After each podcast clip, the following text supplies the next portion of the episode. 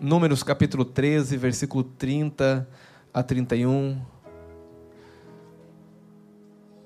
Quem é vencedor aqui? Aleluia, uma igreja de vencedor, né? Glória a Deus. Essa manhã é uma manhã de alerta para nós, para que nós venhamos manter esse lugar de vencedor. Você sabe que existe atitudes que nos fazem ser uma pessoa derrotada na vida ser uma pessoa prostrada, ser uma pessoa infeliz, ser uma pessoa triste, ser uma pessoa incontente, que não tem contentamento com as coisas. Eu vou falar nessa manhã sobre algumas coisas que podem deixar uma pessoa a fracassar na vida, mas eu vou dizer também daquilo que faz você não ser um fracassado, faz você ser um vitorioso e manter nesse lugar de vitória. Amém? Glória a Deus. Vamos ler aqui. Então Caleb fez calar o povo perante Moisés e disse: Eia! Esse é um, esse é um grito, né? Eia! Subamos e possuamos a terra, porque certamente prevaleceremos contra ela. Pai querido, nessa manhã é uma manhã que o Senhor preparou.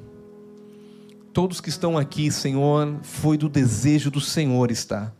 Aqueles que estão pela internet nos ouvindo, Pai, eu já declaro que essa palavra também toque cada coração dessas pessoas que vão ouvir essa palavra, que estão ouvindo agora ou que vão ouvir depois. Que essa palavra ela penetre na divisão da alma e do espírito. Essa palavra venha, Senhor, fortalecer aquele que está fraco, Venha, Senhor, alegrar o coração daquele que está triste. Venha transformar, Pai, a alma daquele, Senhor, que está caminhando em transformação. Todos nós estamos. Pai, eu quero declarar que essa presença se mova de uma forma sobrenatural. Pai, eu preciso da tua graça, do teu favor, da tua bondade. Espírito Santo, inunda com graça nessa manhã. Inunda com a tua glória. Nós queremos contemplar ao Senhor. Pai, nada vale estar aqui se nós não contemplarmos a Jesus. Nada vale estar aqui, Pai, se a tua presença não for manifesta nesse ambiente. E eu já te agradeço porque a tua presença já é manifesta nesse lugar. Eu te agradeço porque eu já sinto o teu mover nessa manhã. Eu te agradeço porque eu tenho certeza que a partir desse momento as pessoas já estão sendo tocadas aqui, Pai. Eu tenho certeza que aqueles que chegaram já tristes, Pai, essa tristeza já está desaparecendo. Pai, que eles chegaram preocupados, essa preocupação ela vai embora, porque os teus filhos vão sair daqui, Pai, olhando para Jesus, ó Pai, olhando para a esperança viva que é Cristo. Te damos honra e te damos glória no precioso nome de Jesus. Quando o Senhor Jesus andou por essa terra, muitas pessoas foram abençoadas por Jesus. Muitas pessoas foram tocadas por Jesus. Quando Jesus, Deus que se fez gente, veio e habitou entre nós, e os profetas, João diz: Nós vimos a sua glória como a glória do unigênito do Pai, cheio de graça e verdade. Jesus impactou a vida de muitas pessoas. Jesus transformou a vida de muitas pessoas. Muitas pessoas tiveram seu destino transformado, mas houve um tipo de pessoa que não recebeu coisa alguma do Senhor. E aí nós podemos perguntar, mas como algumas pessoas foram tão tocadas, como algumas pessoas foram tão transformadas, como algumas pessoas foram tão abençoadas, e no meio desse, dessa multidão de pessoas, houve muitas pessoas também que não aconteceu nada, que não recebeu nada do Senhor. E essas pessoas foram uma classe, e naquela época nós chamávamos de fariseu. Você sabe que a atitude deles frustrava a graça e o amor de Deus. Viram Jesus caminhar, viram Jesus realizar milagres, viram Jesus operar muitos sinais e maravilhas, mas eles não receberam nada do Senhor não receberam nada, absolutamente nada. Não é porque Jesus não amava eles. Jesus amava. Jesus queria abençoá-los. Jesus queria transformar a vida deles, mas eles não foram abençoados pelo Senhor.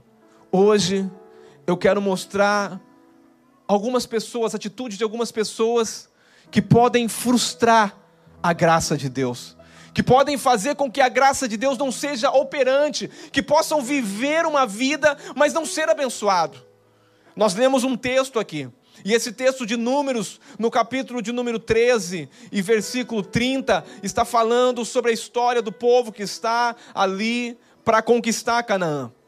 E, o primeiro, e a primeira pessoa que faz com que a graça de Deus, que faz com que a bênção de Deus não alcance, é o incrédulo. Diga o incrédulo.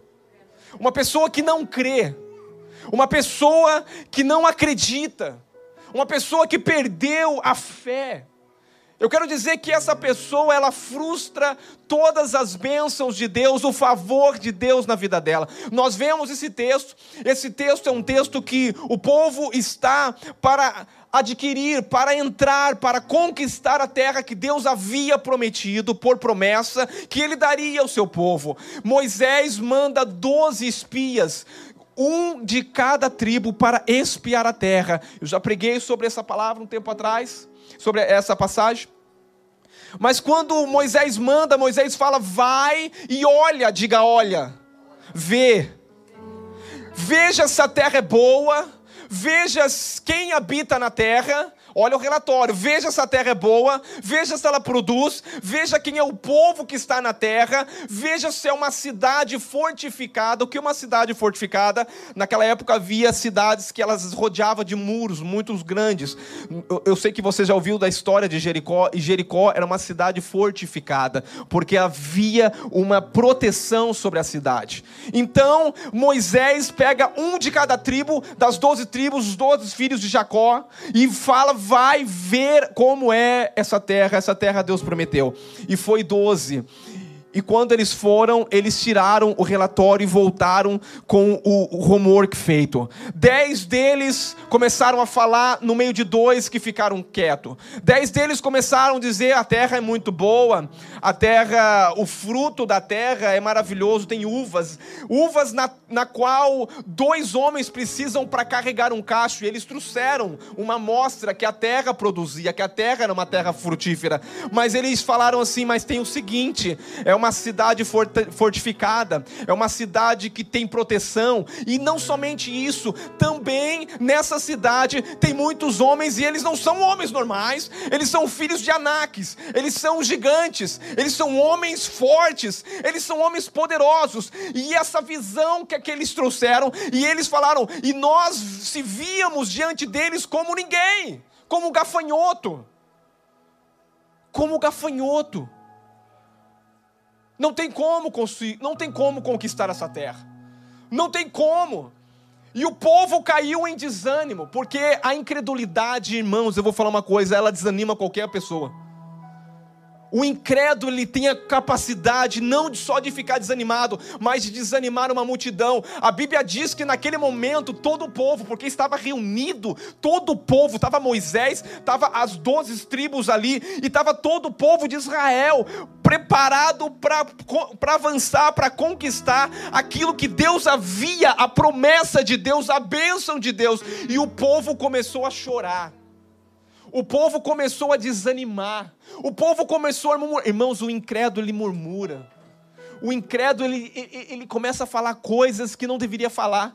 E, e, e o povo começou a dizer: quem nos dera, nós temos ficado comendo cebola no Egito. Quem nos dera nós ter ficado no Brasil e vir aqui para essa América de ser ilegal.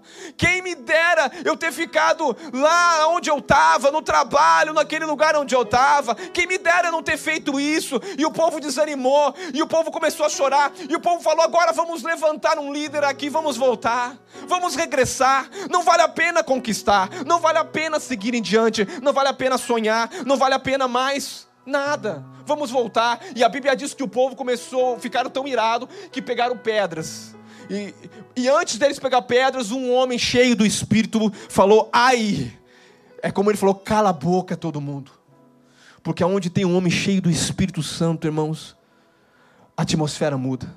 E esse homem falou: a terra é boa, tem gigante, mas não tem problema. Nós temos uma palavra, nós temos uma palavra, e quem prometeu foi Deus. Nós vamos avançar, nós vamos conquistar, nós vamos, não importa se a cidade ela é, ela é murada, não importa se tem gigante, nós temos um Deus que é maior do que gigante. Nós temos uma promessa que quem prometeu é fiel para cumprir. Nós não vamos regressar, porque nós não somos aquele que regressa, nós vamos avançar. E ali naquele momento momento, mesmo diante de uma palavra de ânimo, de fé, de coragem, o povo pegou pedra. E a Bíblia diz que a glória, irmãos, Moisés ia morrer naquele momento. Josué, Caleb, que estava com o mesmo espírito, eles iam morrer. Mas a Bíblia diz que a glória do Senhor desceu sobre o tabernáculo. E quando a glória de Deus, irmãos, imagina o povo com pedra na mão, Moisés ia ser apedrejado, Josué ia ser apedrejado, todos os que estavam ali murmurando com pedra na mão, a glória de Deus desceu naquele lugar, sobre a tenda do tabernáculo, e todo o povo ficou pasmo e parou. Eu vou dizer, a fé ela move montanhas, ela traz o sobrenatural de Deus. Eu quero dizer uma coisa. A palavra de Deus diz em Números 30, 13: eles disseram: Nós não podemos subir contra aquele povo porque é mais forte do que nós. Sabe o que é mais forte, irmão? Mais poderoso? Não é o que você vê. O que você crê é mais forte daquilo que você vê. Porque a tua fé vai fazer você a chegar em lugares que você jamais poderia chegar. O mais poderoso não é o que você vê, é o que você crê. Diga, o mais poderoso não é o que eu vejo, é o que eu creio pelos olhos espirituais. É porque o que eu creio, o que eu vejo é onde eu vou chegar. Esses dois homens falaram: não, nós vamos conquistar, nós vamos avançar. Irmão, a fé é a coisa mais importante aos olhos de Deus. Não tem nada mais importante para Deus do que a fé. Diga a fé. Deus ele não aguenta, irmãos, ele não aguenta gente incrédula. Deus ele tem ele tem pavor de pessoa incrédula. Na atmosfera do espírito, a fé simplesmente destrói todas as obras do diabo. Quando você entra na fé, você sai do ambiente natural. Diga, eu saio do ambiente natural. Você esquece tudo que você está vendo, tudo que você está sentindo, e nesse momento, quando você sai desse ambiente, você entra numa nova atmosfera, você entra num novo nível, e a fé, quando ela é ativada, você tem poder de desfazer as obras do diabo. É por isso que eu quero que você creia na palavra de Deus. É por isso que eu quero que você creia naquilo que Deus falou. Irmãos, por causa disso, sabe uma coisa? Por causa disso, o inimigo sempre vai tentar manter você nos sentidos. O que você está sentindo. Ah, mas eu não estou sentindo bem. Mas eu não estou sentindo de pedir perdão. Eu não estou sentindo de amar. Eu quero dizer uma coisa. Você, meu querido, não foi chamado para viver por sentimento. Você foi desafiado a viver por fé mas eu não estou sentindo de ir à igreja, eu não estou sentindo de ser líder, eu não estou sentindo de abrir a porta da minha casa. Eu quero dizer uma coisa: você não vive pelo que você vê, você não vive pelo que você sente, você vive pelo aquilo que o Senhor falou ao teu respeito, pela palavra de Deus, você vive por fé, e o justo viverá pela fé. E Deus fala: e quem recuar, a minha alma não tem prazer nele. E eu quero dizer, você não é daqueles que voltam atrás. Você não é daqueles que quer voltar para o Egito. Você é daqueles que quer conquistar todas as promessas e as bênçãos que Deus tem para a tua vida. Eu quero dizer para você, no mundo não tem esperança, mas eu quero dizer, a viva esperança nós temos é Jesus. Nós vivemos por ele, se movemos por ele, estamos aqui para ele e toda a glória é dele. Pastor, se a fé é a coisa mais importante aos olhos de Deus, como eu posso exercitar a minha fé? Como eu posso trabalhar para que eu venha ter fé? Como eu posso ser um crente que não venha viver pelos sentidos, pelos sentimentos, pelas emoções dessa vida? Estou sentindo bem, eu não estou bem, não. Irmãos, quem tem fé, ele ignora os sentidos, ele ignora o que ele está vendo, ele caminha por uma palavra. Não po pode não ter chão, pode não ter caminho, mas se tem palavra, tem direção. Se tem palavra, a porta vai estar tá fechada. Se tem palavra, a porta vai abrir. Se tem mar na frente, Deus fala: continua marchando, continua, toca nesse mar, porque esse mar vai abrir. Mas precisa você ter fé e andar so sobre, em direção a esse mar. Você precisa caminhar. Como eu faço, pastor, para exercitar a minha fé, pastor? Exercitar a fé, irmãos, é muito mais simples do que você imagina. Tem gente que complica para exercitar a fé, coloca mil e um passos para mim exercitar a minha fé.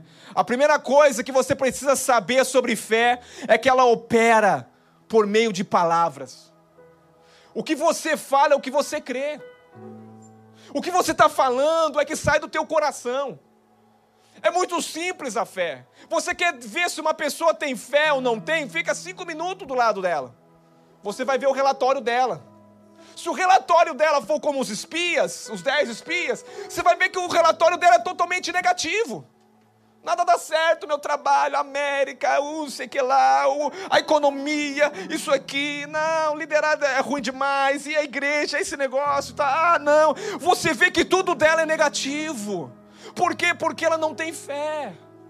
Porque ela não, tá, não tem esperança. Sabe de uma coisa? A primeira coisa que você precisa saber, diga, a fé, ela opera por meio do que eu falo. Tudo que eu falo determina se eu tenho fé ou se eu não tenho, por isso eu tenho que cuidar com o que eu falo. A Bíblia diz em 2 Coríntios, no capítulo. Em Coríntios, em 2 Coríntios, capítulo. Oh meu Deus, cadê aqui? Isso. Dois, quatro, três, obrigado. Olha o que a palavra diz, Deus. Tendo, porém, o mesmo espírito. Diga, a fé é um espírito também. Tendo o mesmo espírito de fé. E, e como está escrito, eu criei por isso. Então, eu criei por isso. Então, tudo que sai da tua boca é aquilo que você crê. Agora, como que eu posso, pastor? Irmão, você tem que cuidar o que você fala. Fala o que você não está vendo, fala o que você quer ver. Pastor, mas eu estou vendo dificuldade. Fala para essa dificuldade que o teu Deus é maior. Fala que você tem uma promessa. Fala que Deus te trouxe para esse país. Ah, mas não, não, tem, não, tem, não, tem, não tem possibilidade de eu me legalizar. Não tem possibilidade de eu me dar bem. Eu quero dizer uma coisa: para Deus não precisa possibilidade nenhuma. O Deus que falou, Ele é fiel para cumprir tudo e muito mais além daquilo que você tem expectativa. Não caminhe pelaquilo que estão falando. Caminhe pelaquilo que o Senhor está falando. Eu quero que você, a partir de hoje, comece a declarar aquilo que Deus fala. Não aquilo que todo mundo, ah, mas me disseram. Não importa o que disseram. Não importa o que falaram. Porque eu vou dizer uma coisa: tem muita pessoa que vem, irmão, que tirar você do caminho, tirar você da esperança, tirar você da fé. E Paulo está dizendo: eu criei, porque eu criei, eu falei. E ele diz também: por isso também falamos. Diga, eu falo, porque eu creio. O que, que é para exercitar a fé? Eu preciso falar. Mas eu não estou sentindo. Fala. Mas Deus não me, Deus me ama. Não, vai, já deu tudo certo. Eu sou abençoado com toda sorte de bênção em Cristo Jesus. Essa porta vai se abrir porque é maior o que está comigo do que o que está no mundo. Então você precisa declarar: a nossa fé é liberada em nossas palavras. Diga: a minha fé é liberada pelas palavras. Não existe palavra inofensiva, palavra. Não, irmãos, toda palavra ela tem uma direção, ela tem um propósito. Deus fala que nenhuma palavra dele vai sair sem que haja cumprido aquilo que foi designado. Se você quer mudar a tua história, começa mudando as tuas palavras. Se você quer mudar a tua vida, começa mudando as tuas palavras. Começa abençoando a tua casa, começa abençoando a tua esposa, começa abençoando teus filhos. Ah, mas os meus filhos são. Começa a declarar que ele é uma bênção para você ver o que vai acontecer. Começa a ver como Deus vê ele, porque você você só vê coisa negativa. Você precisa mudar a ótica. Olha para o seu irmão do lado falando assim: muda a ótica, irmão. Diga: a minha fé é liberada por palavra. Então não fale qualquer coisa. Fala, Boquinha, cuidado que você fala, Boquinha. Nós cremos, por isso falamos. Como que nós recebemos a maior bênção? Qual é a maior bênção, pastor? Não existe bênção maior do que a salvação, diga a salvação. Como você alcançou essa bênção? O que você fez? Me diga, o que você fez para ser salvo? você só falou. Você não fez nada para ser abençoado, você falou. Olha o que a Bíblia diz em Romanos 10, 9 a 10: diz assim: Se com tua boca confessares, diga confessares. Se com tua boca confessares Jesus como Senhor e com teu coração crer que Deus ressuscitou ele dos mortos, será salvo. Porque com o coração se crê, com, a, com o coração se crê para a justiça e com a boca se confessa a respeito da salvação. O que, que você fez para ser salvo? Diga, eu confessei, eu criei no meu coração. E aí você recebeu a maior bênção. Mas você acha que as outras bênçãos é diferente. O problema é que nós achamos que para conquistar as outras bênçãos é diferente, sempre eu tenho que fazer algo, porque nós estamos. Você já viu uma coisa? Tem gente que olha um curso e fala, eu vou comprar esse curso. Aí ele compra o curso, mas ele não dá conta de, de ir até o final do curso. Ele compra outro curso, ele compra outro curso, ele compra outro curso. Daí ele faz um monte de coisa, mas não faz nada ao mesmo tempo. Vou falar dele daqui a pouquinho. Se com tua boca confessares Jesus Cristo como Senhor com o teu coração creres que Deus ressuscitou do morto, você vai ser salvo, porque com a boca confessa, se confessa a respeito da salvação a maneira que nós recebemos a bênção da salvação é porque cremos. Agora uma coisa eu tenho que entender, que todas as outras bênçãos, ela é também pela mesma moeda. A moeda do céu é a fé, não existe outra. Crer e confessar, mas frequentemente o inimigo está dizendo: não basta somente crer e confessar. Você tem que mudar algo. Você tem que ser mais santo. Você tem que ser mais humilde. Deus não vai abençoar você. Você tem que ser mais. Então nós acrescentamos que temos que fazer mais algo e aí não nos sentimos qualificados para receber. Todas as bênçãos de Deus e favor de Deus é imerecido. Eu vou repetir. Por que, que os fariseus não receberam a bênção de Deus e não foram abençoados? Porque eles queriam ser abençoados porque aquilo que eles faziam. Você vai ver Jesus discutindo muitas vezes com eles. Eles tinham um alto nível, altíssimo de bondade, achavam que eram os melhores. E Deus vai, Jesus sempre vai combater esses fariseus. Sabe de uma coisa? A verdade é que nós temos que caminhar por fé, mas caminhar por fé é caminhar pelaquilo que nós declaramos. Quando pensamos que crer sem falar é o suficiente? Não é o suficiente. Diga, eu preciso falar, declarar, para crer. Eu vi um, um pastor falando que teve um irmão, escuta, entenda que eu vou falar aqui agora. Teve um irmão que ele tinha, ele tinha diabetes e ele falou: Eu vou parar de tomar insulina. E o que, que aconteceu? morreu. Porque ele creu que não bastava simplesmente declarar. Ele achava que ele precisava também parar. Pastor, mas não condiz então? Ele não teve fé? Não, ele achou que ele precisava fazer algo mais, além do crer e declarar. Eu vou dizer uma coisa: se você está com uma enfermidade, continua tomando seu remédio. Agora você pode crer que a verdade de Deus, diante do fato que você está enfermo, diante do fato que você toma o remédio, a verdade de Deus é maior do que o fato, a verdade de Deus é maior, maior do que a realidade que você está vivendo, a verdade de Deus é que você já foi curado, e quanto você continuar declarando, eu já fui curado, toma esse remédio, não creia nesse remédio, creia em Jesus e fala, eu sei que eu estou tomando esse remédio, eu não creio no remédio, eu creio que eu já fui curado há mais de dois mil anos atrás, quando Jesus disse, Tetelestais está consumado, toda a minha enfermidade foi lançada, as minhas doenças foram lançadas, é isso que eu creio, é isso isso que eu vivo, mas a gente sempre acha que precisa algo mais para a fé.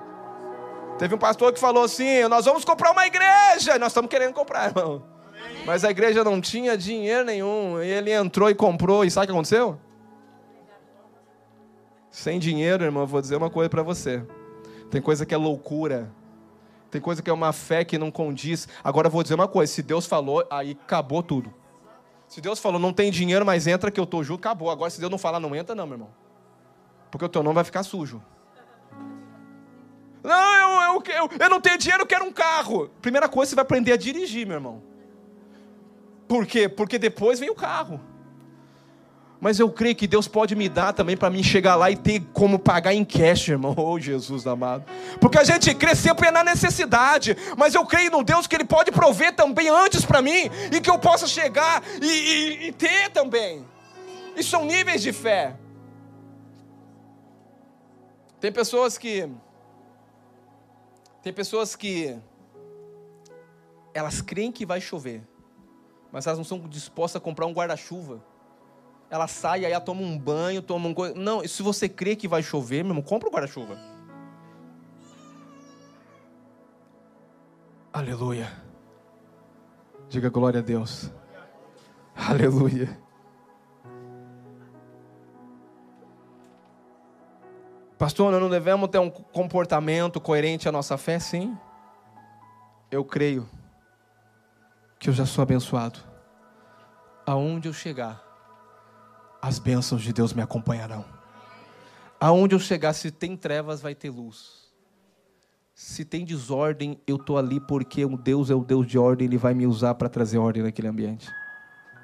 Romanos 4, 20 diz: Não duvidou por incredulidade da promessa de Deus, mas pela fé se fortaleceu, dando. Dando. Sabe como é que Moisés, sabe como é que Abraão venceu a guerra dele? Não vendo, mas dizendo: Senhor, eu te dou glória. Eu não vejo, mas eu creio, estou debaixo de uma promessa. Senhor, não estou vendo nada, Senhor. Não vou fazer nada, Senhor. Vou crer, Senhor. Vou declarar. Agora, se o Senhor falar que eu tenho que fazer algo, eu faço também. O que eu não quero é passar na frente do Senhor. O que eu não quero é colocar o meu braço na frente. Senhor, eu creio que o Senhor pode fazer. E se, eu, e se tem algo, Senhor, que depende de mim, o Senhor me fala. Mas se não, Pai, eu creio que se eu crer e declarar, as coisas vão acontecer, Senhor. Então eu vou dando glória a Deus e aleluia. Foi como Abraão, ele não vendo, mas ele estava dando glória a Deus. Olhar olhava para ele já envelhecendo, mas estando dando glória a Deus. Não estou vendo nada acontecer, eu vou dando glória. O que é isso, pastor? A loucura. Ele está declarando, ele está declarando com a boca dele, isso é fé. Ele está dando glória a Deus no momento que ele não está vendo nada. Ele está dando glória a Deus quando a porta está fechada. Ele está dando glória a Deus quando nada é favorável. O que é isso? Isso é fé. Eu creio, por isso eu dou glória. Eu creio, por isso eu digo: essa circunstância vai mudar. Esse tempo é um tempo que Deus determinou. Pode ser de deserto, não vai me matar. Deus vai me dar as armas e Deus vai me dar tudo que eu preciso para suportar, para vencer essa dificuldade, para vencer esse inimigo, porque eu sei quem eu tenho crido. Eu sei como que eu estou vencendo. Eu estou vencendo dando glória a Deus e crendo na promessa do Senhor. É assim que você vai vencer, irmão. Você fica preocupado, tem que fazer isso, tem que fazer aquilo, compra mais um curso, e você não faz nada. Começa a declarar. Começa a declarar. Qual que é a outra pessoa que frustra a graça de Deus? É um indeciso. Tiago 1, 7 e 8. Não suponha esse homem que alcançará do Senhor coisa alguma, homem de ânimo dobre, inconstante em todos os seus. O indeciso, irmãos, ele fica inconstante, porque ele não sabe para onde ele vai, ele não sabe o que ele quer. Hoje ele quer uma coisa, amanhã ele quer, ele quer outra. Você nunca vai ter. Primeira coisa, você nunca vai ter aquilo que você não deseja, mas esse desejar não é o desejar de um dia acordar desejando e do outro dia acordar não acordando. Eu vou dizer uma coisa: antes da fé vem um desejo. Diga, antes da fé vem um desejo ardente no seu coração. Eu desejo, e o desejo enche o teu coração de fé. O desejo enche você de esperança. Tem gente, irmão, que fala: Eu quero ser doutor, mas ele na realidade ele não deseja. Eu quero ser isso, mas ele não deseja. Ele deseja num dia, no outro, ele está ele é indeciso. Ah, não, hoje eu quero. Eu quero dizer uma coisa para você: criatividade é buscar opções. Escuta aqui. Uma pessoa criativa, ela busca o quê? Opções. Agora, concentração é eliminar as opções e selecionar uma. Uma pessoa concentrada, ela vai longe. Sabe que é o problema do mundo hoje? Que nós nos concentramos em nada. Nós tiramos foco de tudo. Vou falar depois sobre foco. Primeiro nós falamos o incrédulo. O incrédulo, irmão, ele vive uma vida derrotada. O indeciso não sabe para onde ele quer ir. Ele perdeu o foco. Tudo que está. Não, a, a onda agora da parada é essa. Ele entra na onda da parada. Indecisão. Ele tem uma mente criativa, mas ele precisa eliminar as opções e focar em uma. Foca em uma e caminha nessa, eu tenho certeza. Você sabe uma coisa? O que dá poder é o foco.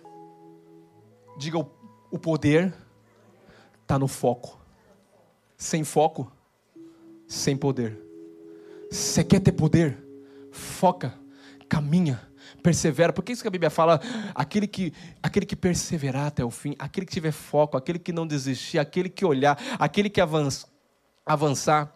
Então a primeira coisa qualquer pastor é o incrédulo, a segunda, o indeciso, a terceira é o apático apático. A palavra de Deus diz em Tiago 4 e 2: diz: cobiçais e nada tens, matais e invejais e nada podeis obter, viveis a lutar e a fazer guerras, nada tende, porque não pede. Todas as promessas de Deus estão disponíveis para mim e para você. Eu vou dizer uma coisa: todas as promessas têm o sim e o assim seja. O sim e o amém é assim seja. Quando você olha uma promessa na palavra de Deus, você fala, Cristo conquistou na cruz do Calvário, então essa promessa é sim e amém para minha vida. Eu tenho que o quê? Eu tenho que me apoderar dela. Ela está disponível, mas eu tenho que sacar ela, pastor. Como que eu saco ela? Irmão, você tem que crer. Você tem que decidir. Você não pode ser uma pessoa apática. Você nunca terá o que você não busca. Diga, eu nunca terei o que eu não busco. E Deus nos ensinou a buscar. Cristo disponibilizou para nós, mas sabe de uma coisa? Eu preciso ter um coração de busca. Até, até o Senhor, você precisa ter um coração para buscar o Senhor. Quando você me buscar de todo o coração, Será que o nosso coração realmente deseja a busca ao Senhor? Porque muitas das vezes nós desejamos buscar tantas coisas, mas será que o nosso coração deseja buscar o Senhor? Porque o Senhor vai se revelar, sabe para quem? É para quem busca Ele. O Senhor vai se revelar para quem quer conhecer Ele.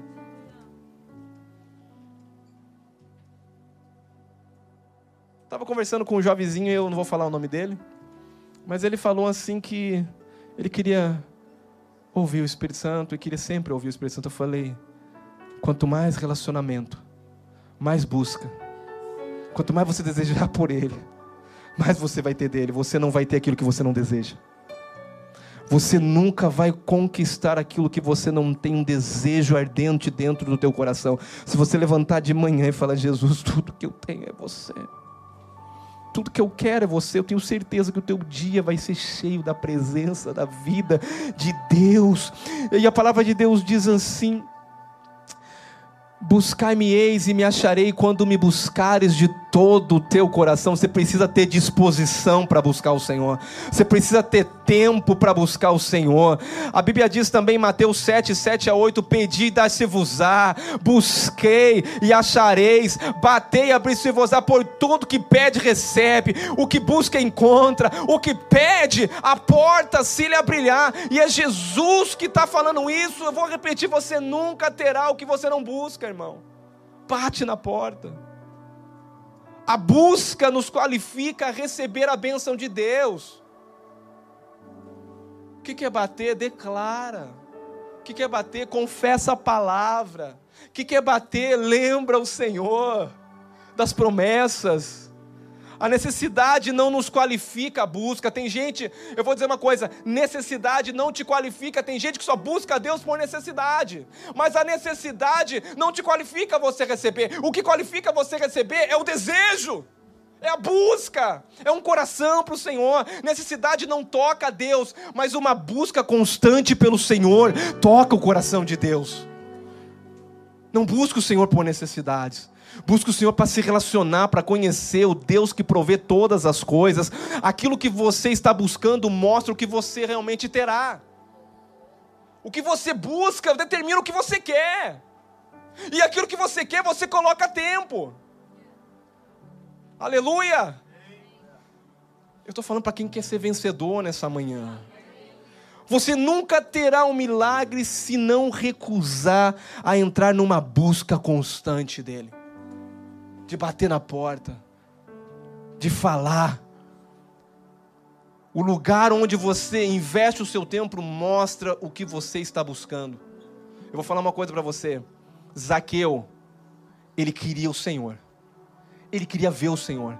Ele subiu em uma árvore. Eu vou dizer uma coisa, porque ele queria conhecer o Senhor. Ele tinha no coração dele em conhecer o Senhor. E ele não se contentou em não ver o Senhor. O coração dele almejava por algo. E ele subiu naquela, na, naquela árvore para ver o Senhor. Não importava se era rico, se era o maioral, quem ele era. Ele tinha um desejo de ver o Senhor. E quando o Senhor olha para ele, o Senhor viu o desejo do coração dele. Irmãos, um homem com estatura, que era rico, que tinha posse, subi numa árvore para ver quem era Jesus. Jesus falou: Desce, Zaqueu, porque é esse que eu quero entrar na casa, é desse que eu quero me revelar a Ele, é desse que eu quero transformar, é quem quer me buscar, é quem tem desejo por mim. A mulher do fluxo de sangue, ela não se importou com a multidão, ela não se importou com o que as pessoas falavam, ela, ela, ela, ela até mesmo foi contra a lei, ela não poderia estar onde ela estava, mas ela disse: Eu vou tocar nele, o que eu quero é tocar nele, eu tenho um desejo por ele, e eu sei que se eu tocar nele, eu vou ser curada. Eu sei que se eu buscar ele, eu sei que se eu bater nessa porta, essa porta se abre. Eu sei que se eu pedir, se eu buscar, ele vai aparecer, ele vai mudar minha sorte, porque todas as bênçãos são liberadas para mim, mas eu preciso buscar elas. Eu preciso ter intensidade. Eu preciso, eu preciso ser como aquele cego Bartimeu. A multidão escala, ele não vai te ouvir. E ele não se importou com a multidão. Ele diz: Jesus, filho de Davi, a minha esperança é você. É só você que eu vou gritar. Você é o único que pode me ajudar. Você é o único que pode liberar uma palavra e mudar minha vida, e mudar minha sorte, e mudar minha história. Ninguém pode me ajudar, mas Jesus pode. E ele dizia: Jesus, filho de Davi, tem misericórdia de mim. Jesus, para porque Jesus não consegue resistir um coração desejoso por Ele. Jesus não consegue resistir alguém que tem fome por Ele, alguém que chega e fala: Eu quero ouvir a voz dEle, eu quero ser tocado por Ele, eu quero receber dEle. Jesus, Ele vai liberar aquilo que você quer, irmão. Aquilo que você deseja, se você não deseja, você não vai ter. Você precisa desejar, você precisa buscar, você terá de buscar em Deus muitas coisas, ministerialmente, você tem que buscar em Deus ser usado. Você tem que buscar em Deus, irmãos. Sabe de uma coisa? Uma vida de sucesso se busca em Deus, não se busca em coisas. Eu vou repetir: uma vida de sucesso não se busca em coisas, se busca no autor das bênçãos que é Deus, mas não busque Deus pela bênção, busque Ele para conhecer quem Ele é. O sonho é simplesmente um desejo profundo de que se torna conhecido se você tem sonho, você vai ter um desejo profundo no seu coração de alcançar. E eu vou dizer uma coisa, e você vai ser perseguido pelos seus sonhos. A outra, a outra pessoa que decai da graça de Deus, porque graça é um favor imerecido. Graça é você merecer, é você receber o que você não merece.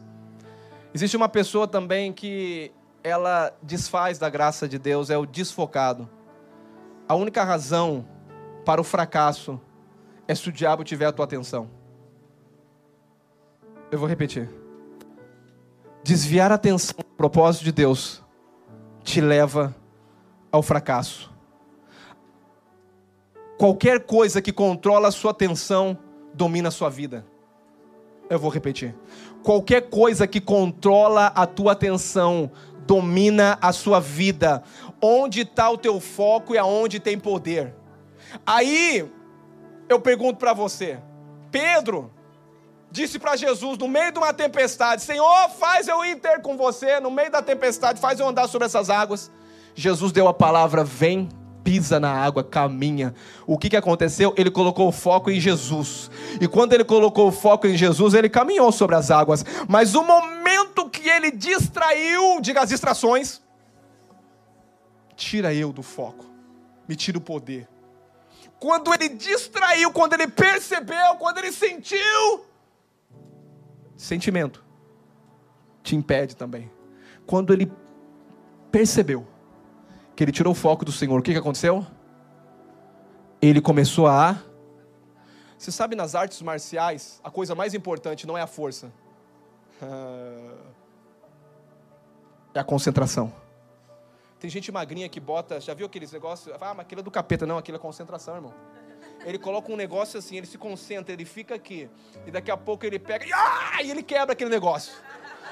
Aí você fala, que bobeira, né? Que bobeira ficar perando, Irmãos, a concentração te dá poder numa, eu, eu, tô treinando lá, é, lá no, no Belfort, vamos lá, e sabe uma coisa que eu estou aprendendo? Que todo lutador, a primeira coisa que ele precisa ter é concentração. Ele não pode perder o foco, ele tem que estar tá focado, porque o momento que ele vacilar, o que acontece? Ele leva uma. Sabe uma coisa? O momento que ele tirar o foco, ele começa a perder a guerra, ele começa a perder a luta. Sabe de uma coisa? Tem muitas coisas nesse mundo que está tirando teu foco. Eu vou repetir, tem muitas coisas que está tirando o teu foco. Sabe de uma coisa? Tem pessoas. Tem pessoas que falam, não, eu quero isso, mas não foca naquilo que quer. Não busca aquilo que quer. Jeremias capítulo 1, versículo 7. Jeremias capítulo 1, versículo 7. Olha o que diz aqui. Tão somente ser forte e muito corajoso para ter de cuidado de fazer segundo toda a lei que o meu servo Moisés te ordenou. E diz bem assim: que te ordenou, dela não desvia nem para a direita, nem. O que, que é isso? Desviar da direita para a esquerda? Diga, foco não desvia para a direita, não, não, mas, não, não, não, não, não desvia para a direita, não desvia para a esquerda, bota o foco, apisa no acelerador, que você vê, vai ver o que vai acontecer. Não desvia para a direita e nem para a esquerda. Desviar para a direita, desviar para a esquerda é perder o foco. Isaías capítulo 46, versículo 18 diz assim: Não vos lembreis das coisas, irmão, quem vive no passado tira o foco. Tem pessoas que tá aqui, mas tá no Brasil. Tem pessoas que tá aqui, mas tá no trabalho antigo. Ah, se eu tivesse aquele trabalho. É sempre no futuro ou no passado. Futuro e passado não vive o teu presente. Passado já passou, meu irmão. Sepulta ele. Não tem como mudar o passado. Deus fala: "Eu faço nova todas as coisas todos os dias". O problema de viver contente e satisfeito é você viver a cada dia o seu dia. Jesus ensina que basta o seu mal a cada dia. Então viva a cada dia dia, porque viver de passado é viver, irmãos, triste. É viver, mas eu poderia ter feito isso, mas eu perdi isso, mas isso não deu certo. Irmão, não muda nada, só atrapalha você a ter foco e a focar naquilo que Deus já disse ao teu respeito e caminha em frente. E vou dizer uma coisa, e colocar o foco muito no futuro te impede de viver o hoje e o agora. Sabe de uma coisa? As coisas mais belas da vida são as coisas mais simples que traz felicidade não é as coisas luxuosas desse mundo. O que traz felicidade é você sentar numa mesa e poder sorrir sem preocupação é poder você ter um pão e passar uma manteiga e olhar para os teus filhos abençoados, tua família. É você olhar para esse irmão do lado e falar: irmão, obrigado, você é um presente de Deus na minha vida. É você chegar numa igreja dessa e falar: obrigado, Senhor. Isso aqui é uma coisa simples, é uma reunião de família, mas isso aqui é mais importante do que qualquer outra, outra coisa. Eu poderia estar em qualquer outro lugar, talvez amargurado, mas eu estou aqui em família, feliz, recebendo do Senhor.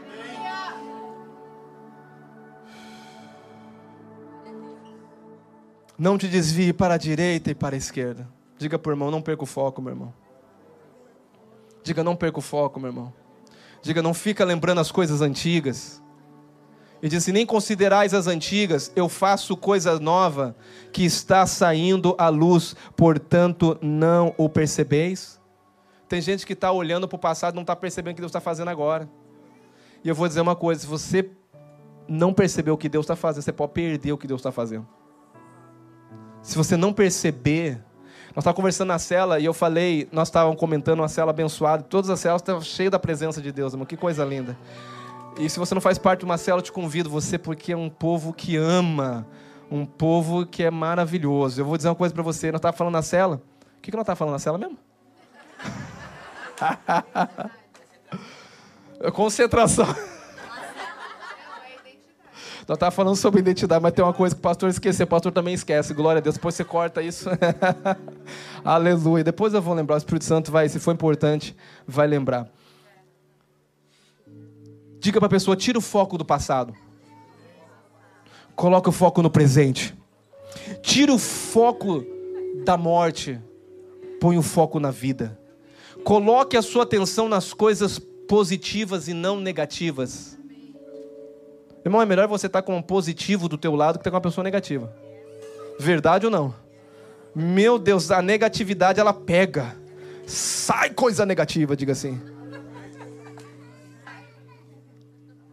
Você sabe de uma coisa? O problema é que nós sempre estamos. Ó, oh, as luzes apagaram. O problema é que nós estamos. Será que acabou meu tempo? Que os irmãos estão apagando a luz já, mandando embora?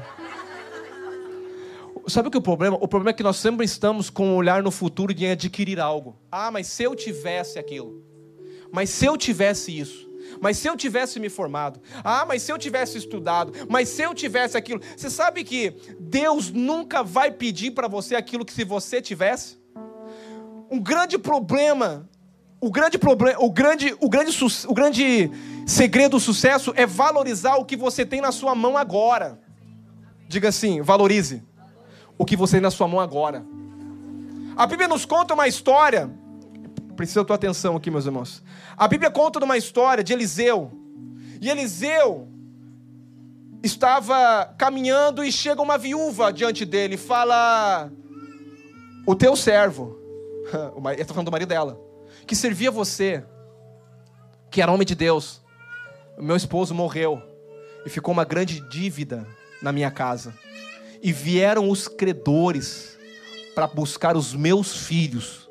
E os meus filhos iam ter que ser como pagamento. E eu não tenho como pagar. O que que Eliseu pergunta para ela? O que você tem? O que você tem? Ela diz: tua serva não tem? Deus não multiplica com nada. Deus não pode fazer. Irmão, eu vou dizer: o segredo para você avançar é você reconhecer aquilo que Deus já deu para você. Ela disse: A tua serva não tem nada a não ser uma botija vazia de azeite. O profeta falou: Para Deus multiplicar, com zero ele não multiplica, mas com um ele multiplica. Deus falou para o profeta falou: Vai, pega essa botija e você vai prestar. E você vai ver que a multiplicação vai vir quando você reconhecer aquilo que Deus já colocou na sua mão e ser grato pelaquilo. O milagre não foi de coisa extraordinária, o milagre foi o que você tem nas tuas mãos. Tem gente que está falando, mas se eu tivesse isso, não, o que Deus já te deu para você? Começa a usar o que Deus já te deu. Começa a valorizar quem você é em Cristo Jesus. Começa a valorizar as coisas que você já tem, porque tem gente que é ingrato, só se eu tivesse, mas se eu tivesse, se eu tivesse chegado aqui há 10 anos atrás, se eu, se eu falasse inglês, se eu tivesse documento, irmãos, Deus não está perguntando a possibilidade que você tivesse, Deus está perguntando o que coloquei nas tuas mãos. Administra bem isso, que eu vou fazer multiplicação. Jesus, no meio de uma multidão, multidão com pouquinhos pães e peixe, ele tinha alguma coisa. Não dava para nem para palitar os dentes daquela multidão. Jesus olhou o céu e falou: é suficiente. Deus pode multiplicar com esses poucos pães, pouco peixe. Pai, graças eu te dou, porque eu reconheço que é o que o Senhor deu hoje, mas eu sei que é o caminho para multiplicação do milagre do Senhor. Agradeça ao Senhor, meu irmão. Agradece, quanto mais você agradece, mais cresce, mais multiplica, mais abençoa. Agradece a Deus pela tua esposa, agradece a Deus pelo teu filho. Tem gente que é ingrata, eu vou falar da ingratidão daqui a pouco. Uma pessoa ingrata não pode desfrutar de favor. Uma pessoa ingrata, ela acha que ela não deve nada para ninguém. Ela acha, já vou entrar agora. Uma pessoa ingrata, ela falou assim: "Não, eu cheguei aqui, tudo que eu consegui foi eu que trabalhei. É ingrato, não deve um thank you very much para ninguém. Não, ninguém me ajudou nesse país. Não, não. Sabe uma coisa? Você é um ingrato, meu irmão.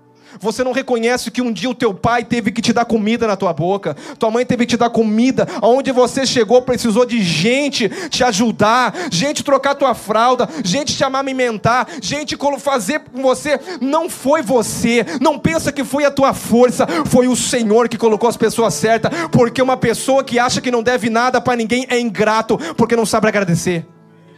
Agradeça pela esposa que você tem. Em vez de ficar falando mal, abençoa a vida dela agradecendo. Você vai ver que ela vai se tornar bela aos teus olhos. Agradece pela família. Às vezes você vê os teus filhos, só reclamam dos teus filhos e, e, e acha que os filhos dos outros é melhor. E começa a dizer, mas o filho do fulano, agradece pelo filho que você tem e você vai ver. Porque a ingratidão, irmão, leva você à derrota. Que isso, pastor? Quem quer ser vencedor aqui, meu irmão?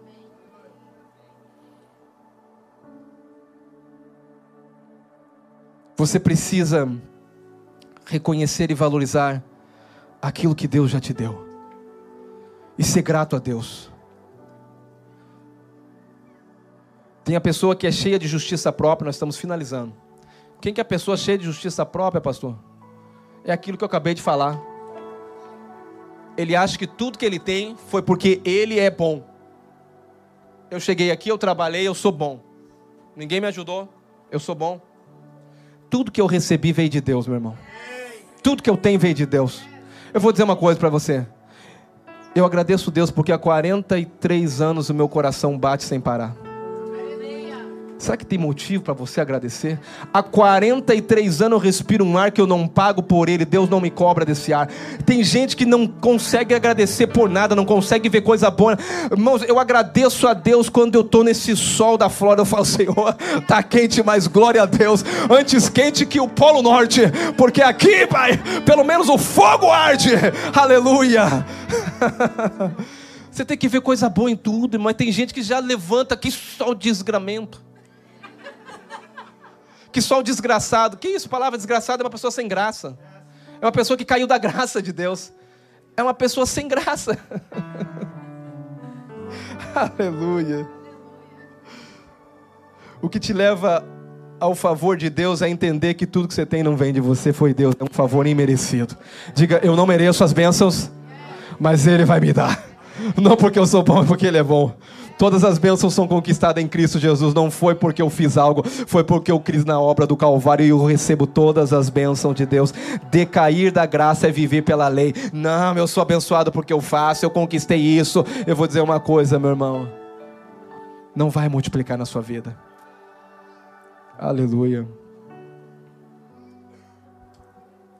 Romanos capítulo 1, versículo 21 diz assim: Portanto, tendo conhecido Deus, não glorificaram como Deus, nem lhe deram graças, antes se tornaram nulos em seus próprios raciocínios, obscurecendo-se-lhes o coração insensato. Essa passagem fala de pessoas, irmãos, que o coração se endureceram. Sabe quando nosso coração se endurece? Quando nós não reconhecemos Deus. Tendo conhecido Deus, Reconheça Deus, isso que eu ia falar na célula. Eu falei que no momento certo o Espírito ia me lembrar. Reconhecer Deus em todos os seus caminhos é importante demais. Sabe de uma coisa que Deus está me ensinando? Reconheça que na luta é Deus que está com você. Reconheça que na prova é Deus que vai te dar força para você lutar. Reconheça que esse vale, que Deus permitiu você passar por ele, é porque o quarto homem também ele aparece no meio do fogo e da fornalha. E não existe vale tão baixo que Deus não possa estar, em nem monte tão alto que Deus não possa estar. Deus é o Deus dos vales, mas Deus é o Deus dos montes. Deus é o Deus que está contigo todo momento. Agradeça a Ele pela presença, agradeça a Ele pelo Espírito Santo que vive e habita dentro de você. Agradeça a Deus por tudo. Porque o ingrato, ele não glorifica a Deus. Irmão, sabe por que eu chego aqui e às vezes eu pulo e dou uns pulos meio errado ali? É porque eu celebro na presença do Senhor. Irmão, eu vou dizer uma coisa. Eu canto, eu levanto as mãos, sabe por que isso é gratidão? Quem sabe que é amado, que é perdoado, irmão, não tem problema de extravagar.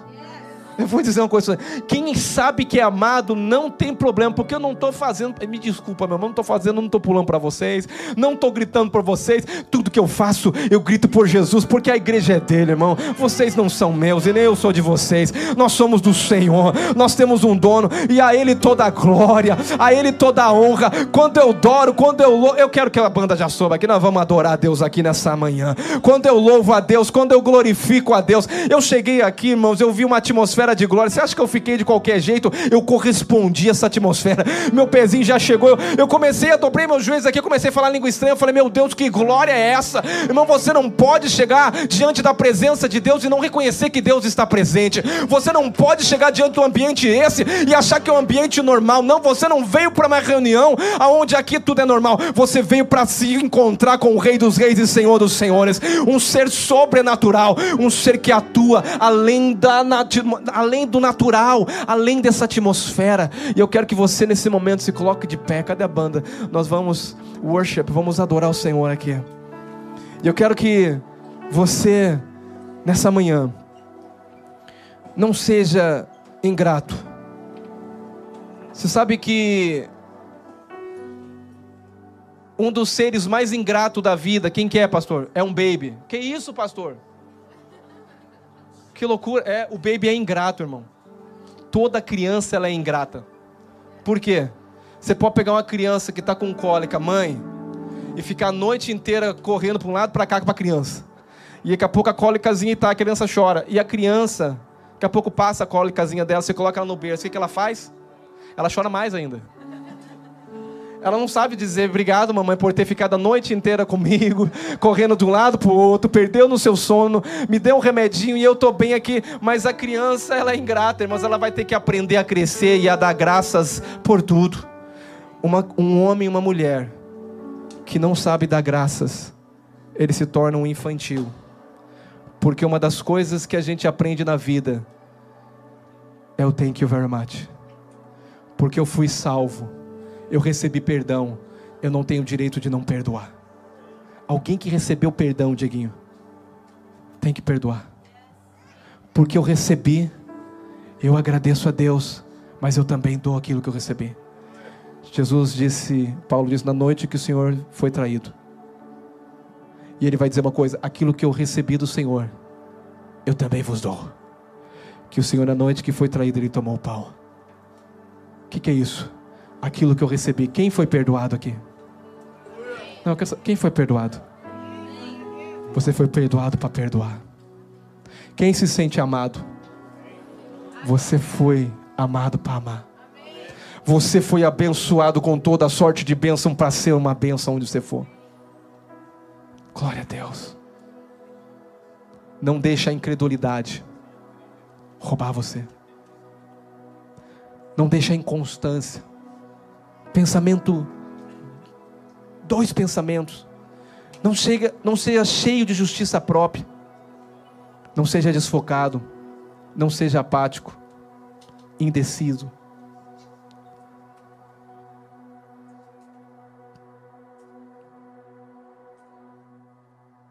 E o último, não seja desonroso. Você não recebe nada daquilo que você não honra a honra é uma das coisas mais importantes. A Bíblia diz que quando você honra um profeta, na qualidade de profeta, você recebe do profeta o que ele tem para dar. Nós vivemos em uma geração de desonra.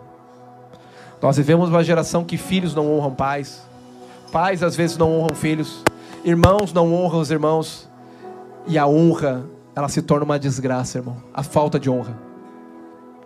Eu vou dizer uma coisa para você honre o patrão seu. Ah, mas ele não é bom, mas quem paga o teu salário? Ah, mas eu sou abusado. Honre, que o dia que você começar a honrar, você vai ver que Deus vai te, te exaltar naquele lugar. O dia que você começar a reconhecer, mas esse trabalho, honre o trabalho que você tem, meu irmão. Você não pode receber nada daquilo que você não honra. Se você desonra a igreja que você está, você não tem nada para receber aqui. Se você não honra o líder que você tem, você não tem nada para receber dele. Se você não honra, e a Bíblia é muito clara: honra o teu pai e tua mãe para que te vá bens, para que prospere, para que prolongue os teus dias, para que seja próspero. Sabe uma coisa? A honra, ela é de Deus. Por isso que Deus fala: honrai uns aos outros, honre a sua esposa, e o seu casamento vai ser o melhor casamento. O problema é que nós queremos ser honrados, não queremos honrar os outros. Você tem que me respeitar, você tem, mas comece a respeitar. Comece a honrar, comece a falar palavras abençoadas, começa a declarar bênção sobre a vida dessa pessoa. Começa, sabe de uma coisa? Deus tem muito para liberar para você quando você entra no lugar de honra. Honra o Senhor com tudo que você tem. Aleluia.